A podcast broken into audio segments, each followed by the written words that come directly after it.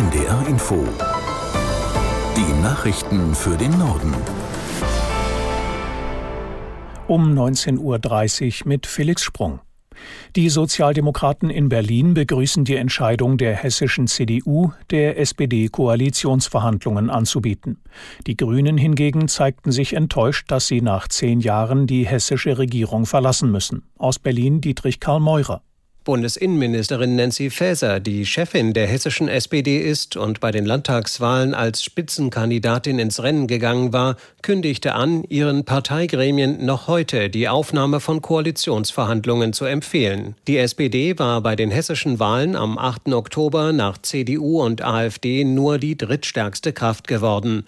Auf Platz 4 landeten die Grünen. Dass sich die Partei nun aus der Regierung in Hessen verabschieden muss, enttäuscht den Co-Chef der Grünen Bundespartei Omid Nuripur, der in Frankfurt am Main seinen Wahlkreis hat.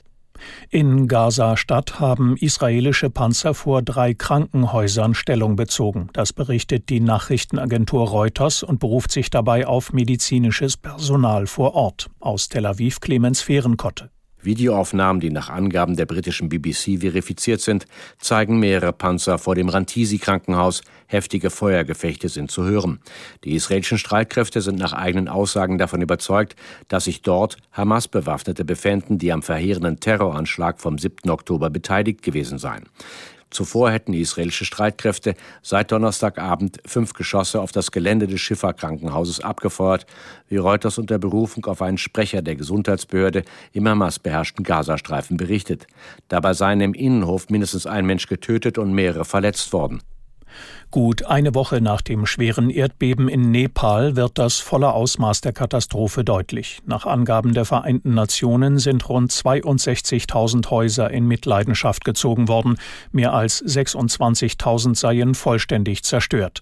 Mindestens 153 Menschen kamen den Angaben zufolge ums Leben, etwa 360 wurden verletzt. Das Erdbeben der Stärke 6,4 hatte am 3. November die Menschen im Schlaf überrascht. In den Tagen danach gab es mehr als 400 Nachbeben.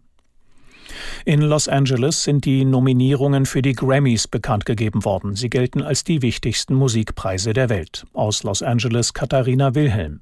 Viele Frauen stehen in diesem Jahr auf der Nominierungsliste in den wichtigsten Kategorien, beispielsweise Album des Jahres.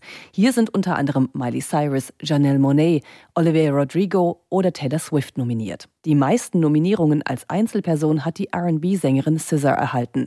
Neunmal hat sie die Chance auf einen Grammy, unter anderem für Kill Bill als bester Song. Sechs Nominierungen erhielten unter anderem Billie Eilish, Olivia Rodrigo, Miley Cyrus und Taylor Swift. Das waren die Nachrichten.